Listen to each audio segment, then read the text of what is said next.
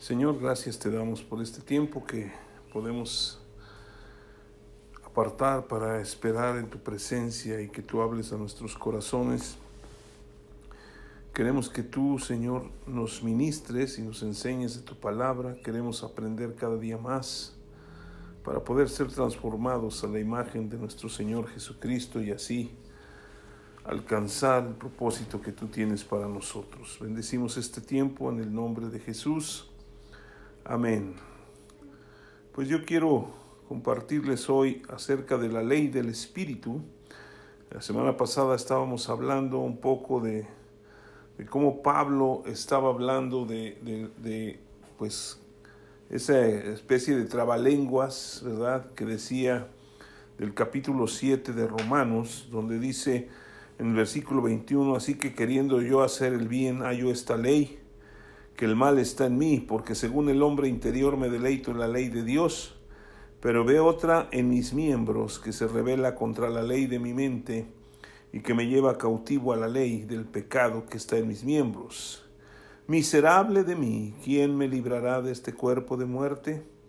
Gracias doy a Dios por Jesucristo, Señor nuestro. Así que yo mismo con la mente sirvo a la ley de Dios, mas con la carne a la ley del pecado capítulo 8, versículo 1 dice, ahora pues ninguna condenación hay para los que están en Cristo Jesús, los que no andan conforme a la carne, sino conforme al Espíritu, porque la ley del Espíritu de vida en Cristo Jesús me ha librado de la ley del pecado y de la muerte. Yo quiero compartirles acerca de la ley del Espíritu de vida, porque si nosotros nos damos cuenta, eh, hemos estado hablando acerca de muchas cosas respecto a la ley, a las obras de la ley y del por qué debemos vivir en la gracia. Y realmente vivir en la gracia es vivir en el Espíritu. Nosotros cuando venimos a Cristo, ya lo he mencionado otras veces, venimos con una situación difícil en nuestras vidas. No todos llegamos así, pero todos necesitamos de Jesucristo. Y cuando nosotros recibimos a Cristo y Él toca nuestras vidas y nos salva, muchas veces regresamos a hacer las cosas como pensamos que se deben hacer. Pero en realidad, en el, que aquí en este capítulo 8, versículo 2, dice, porque la ley del Espíritu de vida en Cristo Jesús me ha librado de la ley del pecado y de la muerte. Versículo 3, por lo, por lo que, eh, por, porque lo que era imposible para la ley, por cuanto era débil por la carne, Dios enviando a su Hijo en semejanza de carne de pecado y a causa del pecado, condenó al pecado en la carne, para que la justicia de la ley se cumpliese en nosotros, que no andamos conforme a la carne, sino conforme al Espíritu. Entonces, cuando nosotros venimos a los pies de Jesucristo y empezamos una vida nueva en Cristo, necesitamos aprender a vivir una nueva vida una nueva vida en el Espíritu, una nueva vida de acuerdo a la ley del Espíritu de vida y ya no a los mandamientos o a las obras de la ley que constantemente escuchábamos. ¿Sí?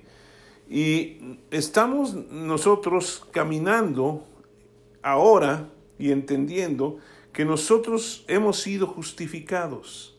Hablábamos en 2 de Corintios 5:21 que dice que nosotros somos la justicia de Dios en Jesucristo. Entonces, si ya hemos sido justificados, nosotros necesitamos aprender a vivir en la vida nueva de la justicia de Dios en, en Cristo Jesús. Somos justificados y recibimos la, la justicia por el sacrificio que Jesucristo hizo en nuestras vidas. ¿Sí?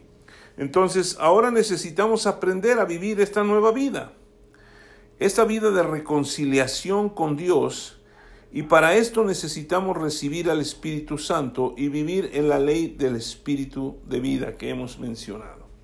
Jesucristo les enseñó a sus discípulos que ellos necesitaban esperar la promesa del Padre. Él, escogió a sus discípulos, teníamos doce discípulos más los que se juntaban con él, y vemos en Lucas capítulo 24 algo que les dijo a sus discípulos. Si quieren ir allá, Lucas capítulo 24, y vamos a leer un versículo que, que es muy importante. Lucas 24. En el versículo 49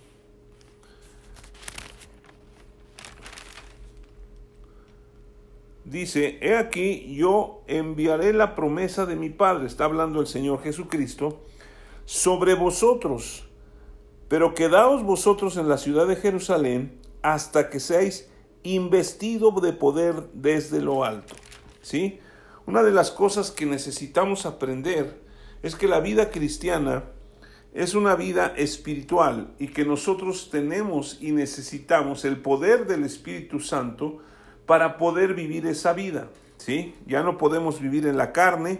Lo vemos que el mismo apóstol Pablo estaba diciendo que él mismo con, con la carne servía al pecado. Entonces es muy difícil que nosotros enfrentemos, enfrentemos las cosas espirituales desde la perspectiva de la carne. Entonces necesitamos aprender y necesitamos recibir la ayuda del Espíritu Santo. Jesucristo dijo en Juan capítulo 14, si quieren ir ahí conmigo, él también dijo estas palabras a sus discípulos. En Juan 14, versículo 15, dice, si me amáis, guardad mis mandamientos. Y luego dice, y yo rogaré al Padre y os dará otro consolador para que esté con vosotros para siempre. Y nos dice quién es el otro consolador el Espíritu de verdad, al cual el mundo no puede recibir porque no le ve ni le conoce, pero vosotros le conocéis porque mora con vosotros y estará en vosotros. Ahora, ¿cómo ellos conocían al Espíritu Santo? Por medio de Jesucristo. Si nosotros no conocemos a Jesucristo, si nosotros no le recibimos como Señor y Salvador, jamás podremos tener acceso al otro consolador, que es el Espíritu Santo. Y esto es muy importante ¿Por qué? Porque el Espíritu Santo dice la Escritura aquí, hablando palabras de Jesucristo, dice que Él estaría con nosotros para siempre. ¿sí? Y si vamos a Hechos capítulo 1, en Hechos capítulo 1, ahí este, cuando ya, ya Jesucristo había resucitado, en el versículo 4 dice, estando juntos les mandó que se fuesen, no se fuesen de Jerusalén, sino que esperasen la promesa del Padre, la cual les dijo, oísteis de mí. Es la promesa que les habíamos, habíamos leído ahí en Lucas 24. ¿Sí? Dice, porque Juan ciertamente bautizó con agua, mas vosotros seréis bautizados con el Espíritu Santo dentro de no muchos días. O sea, seréis llenos del Espíritu Santo, seréis ungidos con el Espíritu Santo para que ustedes puedan vivir esa vida nueva en Cristo. Y el versículo 8 dice, pero recibiréis poder cuando haya venido sobre vosotros el Espíritu Santo y me seréis testigos en Jerusalén, en toda Judea, en Samaria y hasta lo último de la tierra. Uno de los, de los impedimentos que yo veo hoy en día en la gente para poder hacer lo que Jesucristo nos dejó como tarea para ir y predicar el Evangelio, o sea, la gran comisión, es que no apelan al Espíritu Santo, no creen muchas veces en el Espíritu Santo. Y es el Espíritu Santo el que nos da el poder para hacer testimonio a otras personas. Si el Espíritu Santo no está con nosotros, no tenemos el poder para predicar el Evangelio y que muchos vengan al conocimiento de su palabra. Entonces, es muy necesario e importante que todos los discípulos de Jesucristo, incluyéndonos a nosotros que hemos creído en Él, recibamos este poder de lo alto, que es el poder del Espíritu Santo. Ahora, notemos que los discípulos necesitaban ser llenos y bautizados del Espíritu Santo. Ellos que anduvieron con Jesús, ellos que caminaron y vieron cómo Jesús hizo milagros, ellos que eh, incluso Jesús les dio autoridad para que fueran y predicaran y sanaran a las personas e hicieran milagros, ellos necesitaban el Espíritu Santo, ¿sí? Entonces, cuando Jesús tuvo el primer encuentro con Pedro, fíjense, hay algo muy importante que yo veo aquí, ¿sí? Con Pedro y otros discípulos que estaban ahí, les encontró trabajando en las barcas, ¿sí? Remendando las redes porque eran pescadores. Vamos a ir a ver esa, esa escritura porque nos va a enseñar algo muy importante. Está en Lucas capítulo 5. Lucas capítulo 5. De hecho, eh, ahí está un, este, subtítulo que se llama La pesca milagrosa. Y versículo 1 dice, aconteció que estando Jesús junto al lago de Genezaret, el gentío se agolpaba sobre él para oír la palabra de Dios. Y vio dos barcas que estaban cerca de la orilla del lago, y los pescadores, habiendo descendido de ellas, lavaban sus redes. Y entrando en una de aquellas barcas, la cual era de Simón, le rogó que la apartase de tierra un poco, y sentándose enseñaba desde la barca la multitud. Cuando terminó de hablar, dijo a Simón, boga mar adentro, y echad vuestras redes para pescar. Respondiendo Simón le dijo, Maestro, toda la noche hemos estado trabajando, y nada hemos pescado, mas en tu palabra echaré la red. Y habiéndolo hecho, encerraron gran cantidad de peces, y su red se rompía. Entonces hicieron señas a los compañeros que estaban en la otra barca para que viniesen a ayudarles y vinieron y llenaron ambas barcas de tal manera que se hundían. Viendo esto Simón Pedro cayó de rodillas ante Jesús diciendo, Apártate de mí, Señor, porque soy hombre pecador. Porque por la pesca que habían hecho el temor se había apoderado de él y de todos los que estaban con él, y asimismo de Jacobo y Juan, hijos de Zebedeo, que eran compañeros de Simón. Pero Jesús dijo a Simón, no temas, desde ahora serás pescador de hombres. Y cuando trajeron a tierra las barcas, dejándolo todo, le siguieron. Ahora aquí podemos encontrar muchísima enseñanza de otras cosas que no vamos a hablar ahora, porque estamos hablando del primer encuentro que tiene Jesús con Pedro y con los hijos de Zebedeo que también eran discípulos de Jesucristo. Pero el primer encuentro que tiene Jesús los encuentra trabajando, ¿sí? Los encuentra haciendo lo que ellos sabían hacer y que por cierto estaban medios frustrados porque habían estado trabajando toda la noche y no habían pescado nada. Entonces ellos regresan y están ahí en, en, eh, pues en su barca trabajando. Entonces Jesús está hablando la palabra de Dios y se sube en la barca de, de Pedro, ¿sí? Y una vez que empieza a predicar, o sea, esto, esto es importante porque, porque cuando nosotros tenemos nuestro primer encuentro con Jesús, nos damos cuenta de quiénes somos y todas las carencias que traemos en nuestra vida. ¿Sí? Él le dijo, boga mar adentro, echa la red para pescar, ¿sí? Y Pedro le respondió, maestro, toda la noche hemos estado trabajando y nada hemos pescado. Pero pues al final de cuentas, como ya había oído la palabra de Dios, porque Pedro estuvo escuchando lo que Jesús estaba hablando desde la barca, hubo una cierta fe que se despertó en la vida de Pedro. Y entonces Pedro le dice más, en tu palabra voy a echar la red. Y entonces eh, dice que cuando echó la red, ¿sí? Encerraron gran cantidad de peces y su red se rompía. Cuando nosotros tenemos ese encuentro con Jesús y viene a nuestras vidas y toca nuestros corazones, hay dos cosas que pasan, ¿no? Hace un milagro en nuestras vidas porque nos traslada del reino de las tinieblas al reino de su luz admirable, pero también nos damos cuenta de que somos grandes pecadores. Si ustedes se fijan, dice eh, eh, Pedro, en el versículo 8, viendo esto Simón Pedro, cayó de rodillas ante Jesús después de la pesca que habían hecho, diciendo, apártate de mí, Señor, porque soy hombre pecador. ¿Sí? Aquí vemos cómo Jesucristo, cuando viene a nuestras vidas, realmente nos confronta con nuestro pecado y nos damos cuenta de lo que somos. ¿Sí? Pero él no le tomó en cuenta tanto el que Pedro estuviera diciendo soy un pecador sino que le dijo, ¿sabes qué? No temas, ¿sí?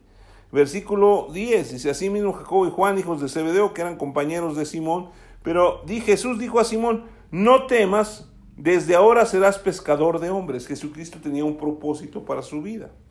Y cuando trajeron a tierra las barcas, dejándolo todo, le siguieron. Ahora, ellos habían estado trabajando por la pesca y ahora que la tenían, al escuchar a Jesús, fueron transformados, fueron tocados sus corazones y dejándolo todo, le siguieron.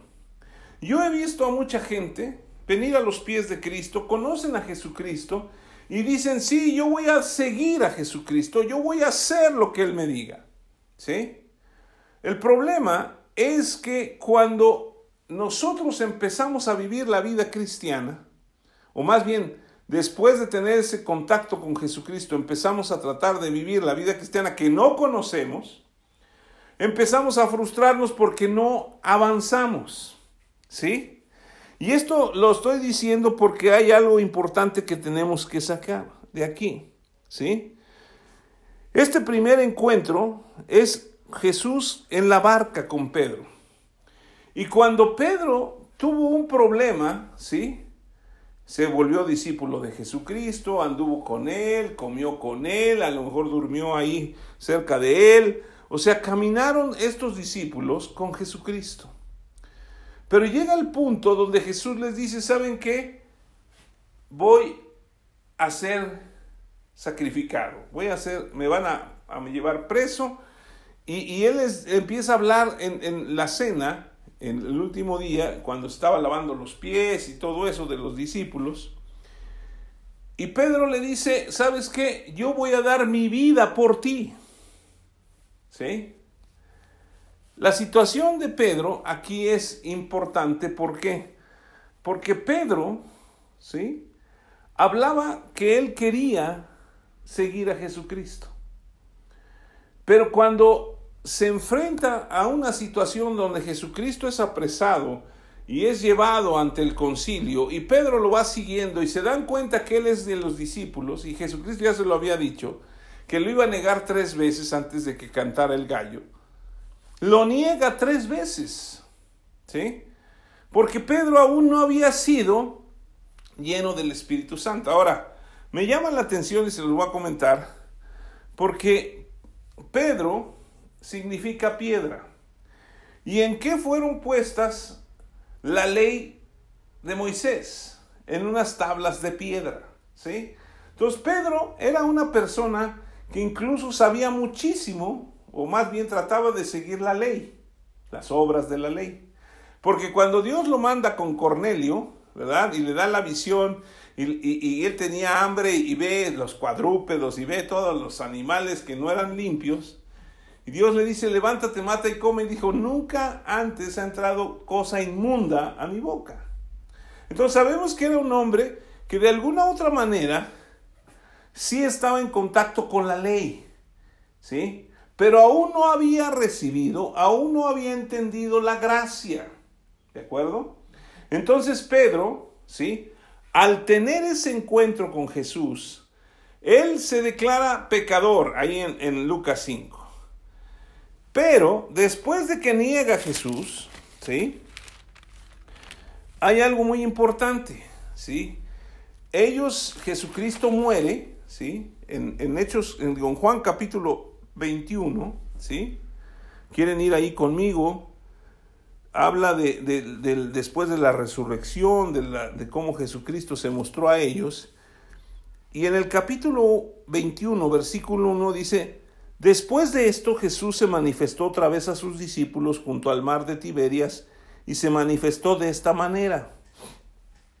Estaban juntos Simón Pedro, Tomás llamado Dídimo, Natanael el de Caná de Galilea, los hijos de Zebedeo, que ya se acuerdan que estaban también allá, y otros dos de sus discípulos. Simón Pedro les dijo, voy a pescar. Ellos le dijeron, vamos nosotros también contigo. Y fueron y entraron en una barca y aquella noche no pescaron nada. Qué curioso, ¿verdad? Primer encuentro de Jesús con Pedro, estaba pescando y no pescó nada. Ahora, cuando nosotros tratamos de vivir la vida cristiana, la vida nueva, porque ya leímos en 2 de Corintios 5, 17, que de modo que si alguno está en Cristo, nueva criatura es, las cosas viejas pasaron, todas son hechas nuevas. Como no podemos entrar a la vida nueva, a las cosas nuevas, y como ya la regamos, porque él había pecado, ya había, ya había negado a Jesucristo, ¿saben qué nos, nos pasa? Normalmente queremos regresar a nuestra antigua forma de vivir. Que eso fue lo que hacía Pedro. Y todos los demás lo siguieron. Pedro dijo, pues voy a pescar. O sea, pues ya, ya negué a Jesucristo, ya la regué, pues ¿y ahora qué hacemos? Cuando Jesús ya les había dicho que no se fueran de Jerusalén, ¿sí? que esperaran la promesa del Padre, la promesa de ser llenos del Espíritu Santo, lo que leímos al principio. Pero aquí vemos que en la vida de cada cristiano, o la vida de cada discípulo, vamos a llamar, cuando quiere vivir la vida sin el Espíritu Santo, lo más seguro es que regrese a su antigua manera de vivir, porque se supone que eso es lo que sabe hacer. Y esto es lo que hizo Pedro. Y pues arrastró a los demás. Entonces, dice el versículo 4, cuando ya iba amaneciendo, se presentó Jesús en la playa, mas los discípulos no, no sabían que era Jesús.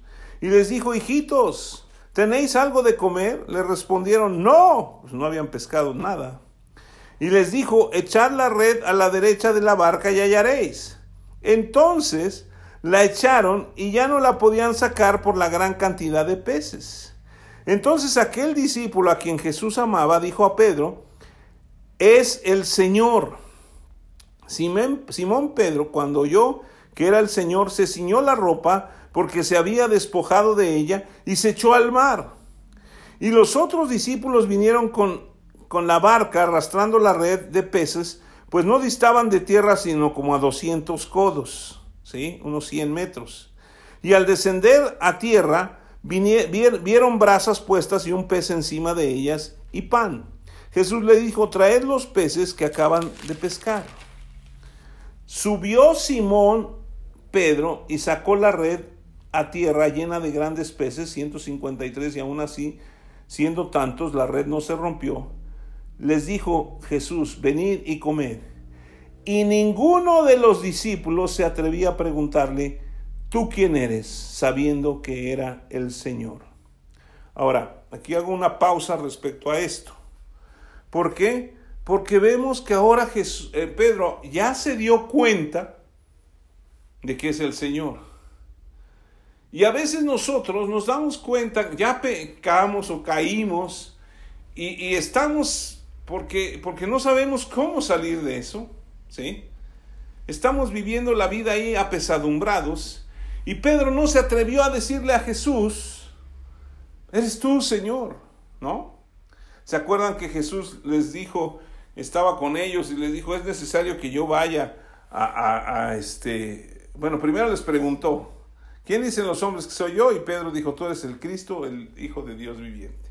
Y él dijo, bienaventurado eres Pedro, porque no te lo reveló sangre y carne, sino mi Padre que está en los cielos. Y después dijo, es necesario que yo vaya a Jerusalén y muera. Y entonces Pedro, pues ya estaba animado, pues le dice, no, en ninguna manera eso te acontezca, Señor, mira, este, porque no era un hombre espiritual, ¿sí? Y Jesús le dijo, apártate de mí, Satanás, imagínense, ¿no? Primero le dice, bienaventurado eres, porque no te lo reveló carne y sangre, sino mi Padre. Y luego le dijo, apártate de mí, Satanás, porque no pones los ojos en, las cosas de Dios, sino en las de la tierra o de la carne, vamos a decirlo así. Entonces vemos cómo Pedro, ¿sí? Seguía mucho su, área de, las tablas de la ley o de piedra. Pero algo que me llama la atención es que Jesús se acerca a ellos nuevamente Dice el versículo 14, esta era ya la tercera vez que Jesús se manifestaba a sus discípulos después de haber resucitado de los muertos. Cuando hubieron comido, pues yo creo que estaban ahí comiendo, pues ya se dieron cuenta que es el Señor y yo creo que Pedro se estaba escondiendo porque dijo, híjole, pues yo la regué. Dijo a Simón Pedro el Señor Jesús, Simón, hijo de Jonás, ¿me amas más que todos estos? Yo creo que él habría preferido que le dijera, a ver, Simón, ven, vamos a hablar tú y yo. ¿Sí? Fíjense que es muy clave esto que les voy a decir. ¿Por qué Jesús ya no le dijo Pedro? ¿Eh? Ahora le está diciendo Simón, hijo de Jonás. Simón era una vara que se, bueno, representaba una vara que se movía fácilmente. Y le dice, ¿me amas más que todos? O sea, le dijo en público y le dijo, ¿me amas más que todos estos que están aquí? Le respondió, Señor, sí, sí, Señor, tú sabes que te amo. Y él le dijo, apacienta mis corderos. Volvió a decirle la segunda vez, Simón, hijo de Jonás, ¿me amas? Pedro le respondió, sí, Señor, tú sabes que te amo. Le dijo, pastorea mis ovejas. Le dijo la tercera vez, Simón, hijo de Jonás, ¿me amas? Pedro se entristeció de que le dijese la tercera vez, ¿me amas? Y le respondió, Señor, tú lo sabes todo, tú sabes que te amo. Jesús le dijo, apacienta mis ovejas. Es curioso que el, apóstol Juan, que escribió esta epístola, que estaba ahí, oye que Jesús le, le dice, Simón, hijo de Jonás.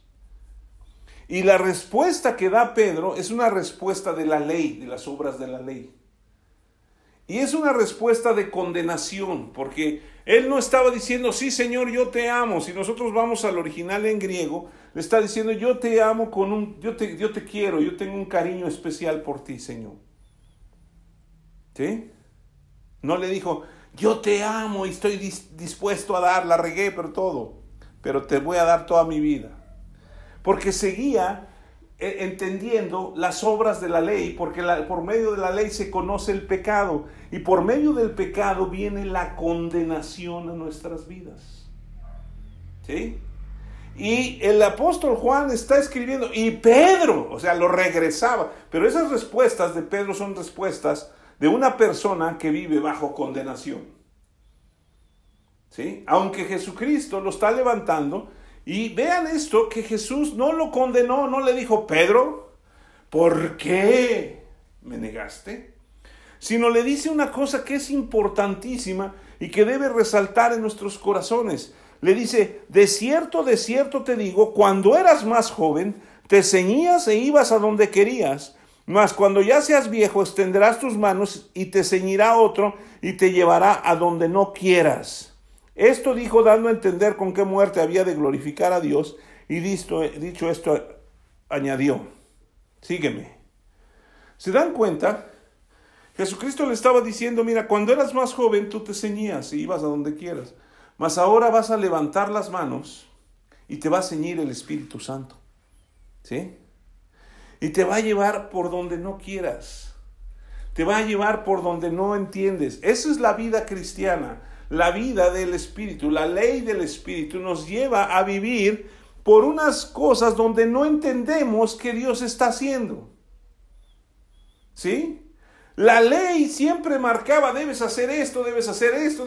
Entonces, de alguna manera la gente permanecía diciendo, pues ahí va, pues está re difícil, pero mira, es el camino que debo seguir.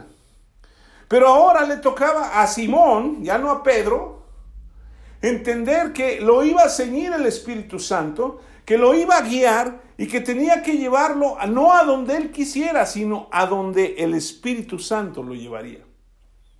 ¿Sí? Y volviéndose Pedro, versículo 20, vio que los, le seguía el discípulo a quien amaba Jesús, que era el apóstol Juan. El mismo que en la cena se había recostado al lado de él y le había dicho, Señor, ¿quién es el que te ha de entregar? Cuando Pedro le vio, le dijo Jesús, Señor, ¿y qué de este? Jesús le dijo, si yo quiero que él quede hasta que yo venga, ¿qué a ti? Sígueme tú. Quiero decirle una cosa, nosotros como creyentes o como discípulos de Jesucristo, siempre estamos viendo la vida de otras personas. Pero nosotros tenemos que seguir a Jesús. Jesús le estaba diciendo en palabras muy coloquiales, ¿sí? ¿Qué te importa? Déjame que yo trate con él. Tú sígueme. ¿Sí? Y esto es muy importante porque porque muchas personas siempre quieren llevarnos a seguir en las obras de la ley. Pero si yo quiero vivir en la libertad de Cristo, en la libertad del Espíritu, tengo que dejar que el Espíritu me lleve donde Él quiera. Obviamente tengo que estar respaldado por la palabra de Dios. ¿Sí? Y entonces, aquí viene, regresando al capítulo 8 de Romanos, versículo 1, la primera cosa que nosotros tenemos que aprender para vivir una nueva vida en Cristo, una vida cristiana diferente, ¿sí? Es dejar de vivir en la condenación. Por eso el versículo 1 del capítulo 8 dice, ahora pues, ninguna, ¿cuántas? Ninguna, ninguna condenación hay para los que están en Cristo Jesús los que no andan conforme a la carne, sino conforme al Espíritu. Porque la ley del Espíritu de vida en Cristo Jesús me ha librado de la ley del pecado y de la muerte. O sea, ya no vivo bajo la ley del pecado, la ley que me llevaba a conocer el pecado. Ahora vivo bajo la gracia, bajo la ley del Espíritu, la ley del Espíritu de vida. ¿Sí? Ahí en el capítulo 6 de Romanos hay una palabra muy importante en el versículo 4. Dice, ya habíamos hablado de esto, que somos muertos al pecado, ¿sí? Pero dice el versículo 4, porque somos sepultados juntamente con Él para muerte por el bautismo, a fin de que, como Cristo resucitó de los muertos por la gloria del Padre, así también nosotros, ¿qué dice? andemos en vida nueva. ¿Sí? Entonces, por eso, segunda de Corintios 5, 17 dice, de modo que si alguna, de modo que si, si estamos en Cristo, nueva criatura somos, las cosas viejas ya pasaron. Jesucristo le estaba diciendo, Simón, hijo de Jonás, y el otro Pedro. La ley, la gracia. Sin condenación, el perdón y fíjense, el que lo había negado, Jesucristo le está diciendo, ¿sabes qué? Apacienta, pastorea. Esto es muy importante, ¿no? Jesucristo nos está diciendo, ¿saben qué? Yo no tengo ninguna condenación para ustedes. Ustedes ya no viven bajo la ley del pecado, ya no viven bajo las obras de la ley. Ahora van a vivir en, en las obras del Espíritu en la ley del Espíritu de vida. Porque por la ley se conoce el pecado y la paga del pecado es la muerte, ¿no es cierto? De acuerdo a Romanos 6:23. Pero ahora nosotros vivimos en la ley del Espíritu de vida para que andemos en nueva vida. Entonces la primera cosa que nosotros tenemos que aprender y meter en nuestros corazones y reafirmarla día con día es el hecho de que ya no estamos condenados por nuestros pecados. Judas, yo me pongo a pensar, si Judas se hubiera arrepentido y le hubiera dicho Jesús, perdóname por lo que hice, yo creo que Jesucristo lo hubiera perdonado, pero él fue y se ahorcó. ¿Sí? Pedro no se arrepintió, bueno, no, no, no se fue y se ahorcó, porque a lo mejor no tenía ni siquiera las agallas para hacer eso, pero sí fue y se fue a llorar. ¿Sí? Y Jesucristo lo restauró. ¿Sabe qué? No importa si usted ha pecado, lo más importante es cómo lo ve Jesús, porque Jesús ya lo ha justificado y lo que Él quiere es que usted aprenda a vivir en una vida nueva para que deje de vivir en el pecado. ¿Por qué los creyentes o los discípulos de Jesucristo caen en pecado? Porque no han aprendido a vivir en la vida nueva, en la ley del espíritu de vida. Fíjense, esto es muy importante porque nosotros incluso, el más interesado en que dejemos a un lado la obra del Espíritu Santo es el diablo. Y el más interesado en que nosotros sigamos viviendo en las obras de la ley es el diablo. Porque sabe el diablo que si nosotros nos metemos bajo las obras de la ley, salimos de la gracia. ¿Sí? Ya lo hemos leído. Por un lado y por el otro, Él es el acusador de los hermanos. Y entonces empieza duro y duro con sus dardos de fuego del maligno a achacarnos condenación. Condenación, condenación. Y cuando nosotros vivimos en condenación, no vivimos en la verdad, en la libertad. ¿De acuerdo?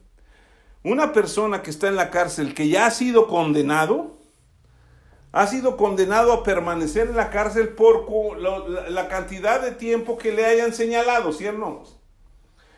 Pero una persona que está en la libertad, o que se ha declarado libre, pues no tiene que permanecer ahí. Yo tuve la oportunidad de estar yendo a la cárcel de aquí de Puebla durante dos años, a estar cada viernes íbamos y predicábamos el Evangelio y predicábamos el Evangelio. Y había una persona que se encargaba ahí del, del, este, de la congregación que había. Llevábamos pan para repartirle a la gente porque nos donaban el pan. Y cuando nos veían con las cajas de pan, llenábamos el lugar, ¿verdad? Llegaban como 40. Que es, pues nomás iban por el pan, ya no les dábamos el pan hasta terminar la plática, pues ya se chutaban toda la plática, pues ya se comían el pan. Pero había como unos 20 que eran fieles. Y esos eran enseñados por una persona que se había puesto a cargo. Él, él estaba ahí enseñando. Yo me acuerdo que llegué un día y la persona que estaba, pues que, los, que llevaba el grupito ese, estaba bien nerviosa. Y así, muy, muy, muy sacado de onda. Él llevaba casi como 10 años ahí metido. Y muy nervioso, y muy nervioso. Y, y este, y no sé, yo me acerqué y le dije, oye, ¿qué tienes? Te veo medio así como, pues no sé, nervioso. Y me dijo, es que me han dado me han, soltado, me han, dado libertad. Y no sé qué hacer. Dice, no, no, no les he hablado a mis familiares. Era de un pueblo cercano de aquí. No sé qué hacer. Dice, ya me tengo que ir, me tenía que ir ayer. Y no sé qué hacer. Entonces los esperé a ustedes para ver si ustedes me ayudan a irme. Fíjense lo curioso. Ya estaba dado la libertad, ya estaba dado, ya, pues, ya estaba puesto en libertad y no sabía cómo salir. Al final de cuentas yo le dije, mira, vamos a dar la plática, tú pon, ve por tu, dice, no, ya tengo todo, listo. Dije, bueno, pues ahí está tu, pase de salida. Ahorita que salgamos nosotros te llevamos. Tú nos dices a dónde y, ya, dices que no sé ni dónde. Todavía ni había la central de, de, de central de autobuses. No sabía Todavía él le había tocado que había las, los autobuses salían del centro de la ciudad. Entonces estaba todo así impresionado. Y ya no volví a saber de él, pero le ayudamos para comprar su boleto y se fue a su pueblo y, les iba a dar la sorpresa a, a su familia, ¿no? Pero a lo que voy es, cuán difícil es para una persona que siempre ha estado atada o prisionera o esclavizada al pecado, sentirse libre del pecado. Siempre quiere vivir bajo esa condenación de que el diablo le está diciendo, ¿sabes qué? Eres un pecador, Dios no, no te va a escuchar, Dios no te va a hacer caso, cuando Jesucristo ya pagó la deuda, nos ha sacado a la libertad. Ya hemos leído ese versículo donde dice que si el Hijo nos libertare, seremos verdaderamente libres. Entonces necesitamos aprender a vivir en esa libertad. Lo primero que tenemos que hacer es sacar nuestra vieja manera de pensar. Acuérdense que arrepentimiento es metanoia, cambio de mente, cambio de dirección, cambio de... O sea, es un, darse la vuelta, cambio de opinión. Entonces ya no voy a aceptar la opinión del diablo que me dice que soy un pecador, ahora soy libre, soy justo. Por eso la semana pasada yo les decía, necesitamos aprender, y lo he hecho toda la semana, he estado, me levanto muy temprano, empiezo a orar y a clamar a Dios. Y una de las cosas que digo siempre es, Señor, gracias porque ahora yo soy la justicia de Dios en Jesucristo. Soy justo, ya no tengo condenación y vivo en la libertad con que Cristo me ha hecho libre. Entonces, algo que nosotros tenemos que aprender es esto, ¿sí? Ahora, Pedro fue transformado cuando el Espíritu Santo vino a él y a sus compañeros. Antes no, ¿sí? Ellos se quedaron orando, ¿sí? Diez días, porque Jesucristo se estuvo apareciendo a sus, a sus discípulos durante 40 días, y vamos allá a Hechos capítulo 1. Se estuvo apareciendo a sus discípulos durante 40 días y les dijo que esperaran la promesa del Padre. ¿Sí? Y yo veo que estaban orando ahí en el, en, el aposento alto, estaban incluso escondidos porque pues no tenían el valor para salir y, y anunciar lo que Jesús había hecho, que había resucitado. Y de repente a Pedro se le, se le viene a la cabeza, ¿no? Oigan, ¿saben qué? Necesitamos cambiar a Judas. o sea, hay una cosa que es, me llama la atención, y es un dicho que dicen por ahí, que el que espera desespera. Nunca le dijeron a Pedro, oye, y a los demás discípulos, no les dijeron, oye, ¿sabes qué? Tienen que cambiar a la persona que falló, que fue Judas necesitamos a otro. Y pues lo más chistoso es que pues tenían a Matías y pues pusieron a Matías por el, por el volado, ¿no? Al final de cuentas yo creo que el apóstol Pablo vendría siendo el sustituto de, de, Judas, porque pues es un, un, apóstol impresionante. Pero dice el versículo 26 del capítulo 1 de Hechos, y les echaron suertes y la suerte cayó sobre Matías y fue contado con los once apóstoles. ¿Sí? Entonces, hasta echaron volados porque ya no sabían qué hacer. Ya habían pasado varios días. Pero el día del Pentecostés, que son 50, 50, ¿sí? 50 días después de que Jesucristo había resucitado, o sea, 50 días después de la Pascua, Dice el versículo 1 del capítulo 2, cuando llegó el día de Pentecostés, estaban todos unánimes juntos, y de repente vino del cielo un estruendo como de un viento recio que soplaba, el cual llenó toda la casa donde estaban sentados, y se les aparecieron lenguas repartidas como de fuego, asentándose sobre cada uno de ellos, y fueron llenos y fueron todos llenos del Espíritu Santo y comenzaron a hablar en otras lenguas según el Espíritu les daba que hablasen. Moraban entonces en Jerusalén judíos, varones piadosos de todas las naciones, bajo el cielo, y hecho este estruendo se juntó a la multitud, y estaban confusos porque cada uno les oía hablar en su propia lengua, y estaban atónitos y maravillados, diciendo, mirad, ¿no son estos Galileos? ¿Todos estos que hablan? ¿Cómo pues les oímos nosotros hablar cada uno en nuestra lengua en la que hemos nacido? Partos, medos, elamitas, y los que habitamos en Mesopotamia, en Judea, en Capadocia, en el Ponto, en Asia, en Frigia, en Panfilia, en Egipto y en las regiones de África, más allá de Sirene, romanos aquí residentes, tanto judíos como prosélitos, y cretenses, árabes, les oímos hablar en nuestras lenguas que las maravillas de Dios. Cuando el Espíritu Santo viene a nuestras vidas, y nos llena, lo primero que quita es la condenación y luego nos empieza a llenar y a enseñar, y eso lo vamos a ver más adelante, cómo hablar las maravillas de Dios. Y estando todos atónitos y perplejos, diciendo unos a otros, ¿qué será? ¿Qué quiere decir esto? Mas otros burlándose decían, están bien borrachos, o están llenos de mosto. Fíjense quién se levanta y se avienta una primera prédica. Entonces Pedro, poniéndose en pie con los once, alzó la voz y les habló diciendo, varones judíos y todos los que habitáis en Jerusalén, esto sea notorio, oíd mis palabras, porque estos no están ebrios como vosotros suponéis, puesto que es la hora tercera del día, mas esto es lo dicho por el profeta Joel, y dice, en los postreros días derramaré de mi espíritu sobre toda carne. ¿Sí? Y pues no vamos a leer todo, todo lo que la prédica de, de este del apóstol Pedro, pero vemos la diferencia. ¿Sí? ahora está hablando las maravillas de Dios.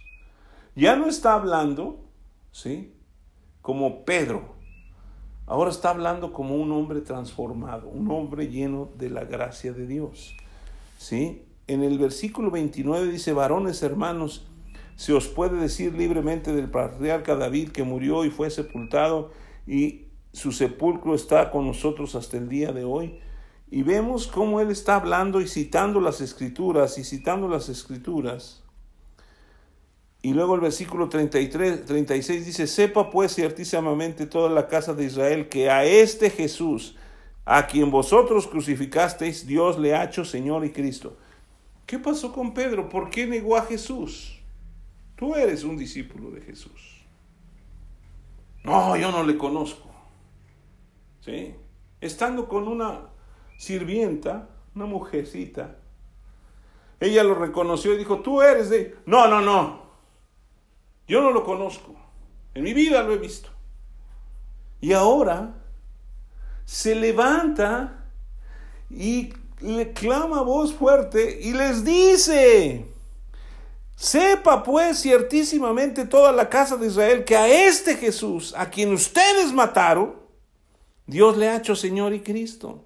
Y al oír esto, se compungieron de corazón y dijeron a Pedro y a los otros apóstoles varones hermanos, ¿qué haremos?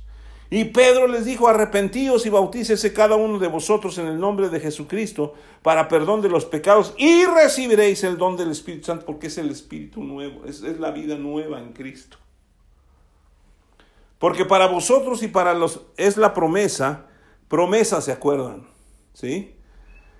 Y para vuestros hijos y para todos los que están lejos, para cuantos el Señor nuestro Dios llamare y con otras muchas palabras testificaba y les exhortaba diciendo, sed salvos de esta perversa generación.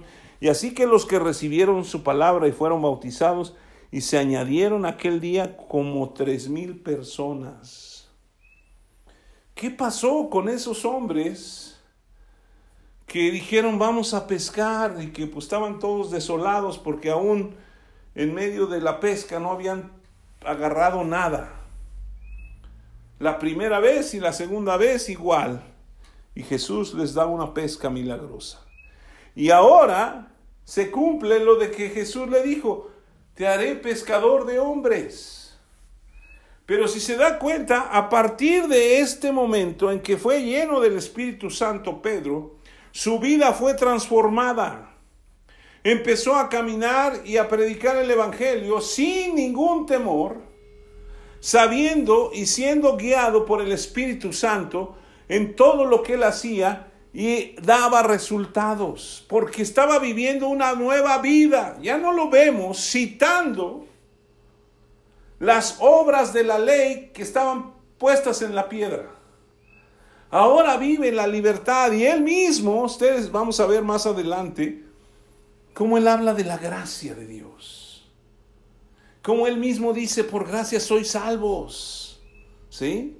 Ya no estamos bajo la ley, las obras de la ley que nos llevaban a la muerte y a la condenación. Ahora vivimos en la libertad con que Cristo nos ha hecho libres. Y vemos cómo gran cantidad se acercaron. Y fíjense el versículo 42, y perseveraban en la doctrina de los apóstoles y en la comunión los unos con los otros en el partimiento del pan y las oraciones. Y de ahí empieza la nueva vida y empieza la iglesia cristiana. ¿Sí? Luego Pedro sana un cojo y se vuelve a parar y predica, y otros tres mil o cinco mil, ¿sí? Pues eran como, él nada más veía como tres mil y como un chorro por atrás. Pero en realidad vemos algo impresionante. Nuestra vida ha sido ya transformada por medio de Jesucristo y hemos sido justificados. Pero ahora nosotros necesitamos aprender a vivir esta nueva vida en que Dios nos ha puesto. Porque si no, no vamos a dar ningún resultado. Nosotros vamos a seguir viviendo, pues sí, soy creyente, y ay pobrecito de mí, y pues sí, pues lo que Dios quiera. Pues lo que Dios quiere es bendecirnos, es sanarnos, es llevarnos de victoria en victoria, de triunfo en triunfo. ¿Sí? Él quiere que seamos más que vencedores por medio de que Jesucristo ya lo hizo por nosotros. Y quiere que quitemos toda condenación de nuestras vidas. Pero esta nueva vida solo la encontramos en el Espíritu de Dios. Y yo quiero terminar esta, esta plática con un versículo que está impresionante en Segunda de Corintios. Segunda de Corintios capítulo 3.